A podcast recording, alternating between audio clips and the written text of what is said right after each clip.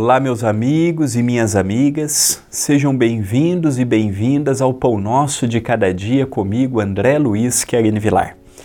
Agradeço à TV, a Caminho da Luz e ao Centro Espírita pela oportunidade que estão me dando de mais um dia estar junto, reunidos em torno da mensagem de Jesus. Hoje é um dia especial, 2 de abril aniversário de Francisco Cândido Xavier, o nosso querido Chico Xavier, o homem chamado amor. Um grande médium, um grande irmão, um grande filho, um grande espírita, um divisor de águas, o espiritismo antes do advento do Chico, o espiritismo após o advento do Chico. Que alegria! Em nós termos este baluarte, contemporâneo de todos nós, honrando-nos com a sua presença nas terras aqui do Brasil. Hoje, o nosso pão nosso é todo em torno do Chico, em agradecimento pelo que ele fez e pelo que ele faz por cada um de nós espíritas e cristãos no mundo maior.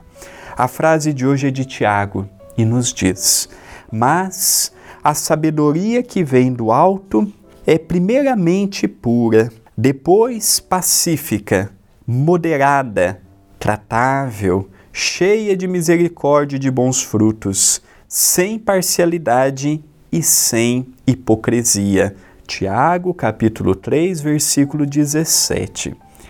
A sabedoria que vem do alto nos fala que é pura, é genuína, é limpa, não tem a distorção do coração humano que ainda vê as mazelas, as fragilidades, os percalços, os conflitos, as lutas e as problemáticas do coração humano.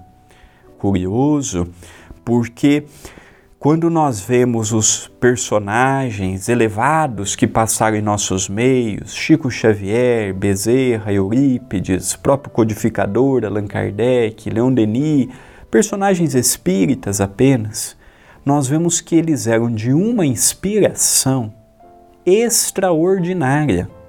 Nós vemos que eles possuíam uma ligação direta extraordinária com o plano maior. Como é que pode uma cabeça como essa receber uma página? Eu fico imaginando a, a, a, mensagem, o grau de elevação de Paulo, por exemplo, quando ele recebe. Mesmo que eu fale a língua dos homens e dos anjos, mesmo que eu fale isso, mesmo que eu faça aquilo, se eu não tiver a caridade, em algumas traduções, amor, se eu não tiver amor, eu nada tenho. E é uma mensagem linda que está no próprio Evangelho segundo o Espiritismo.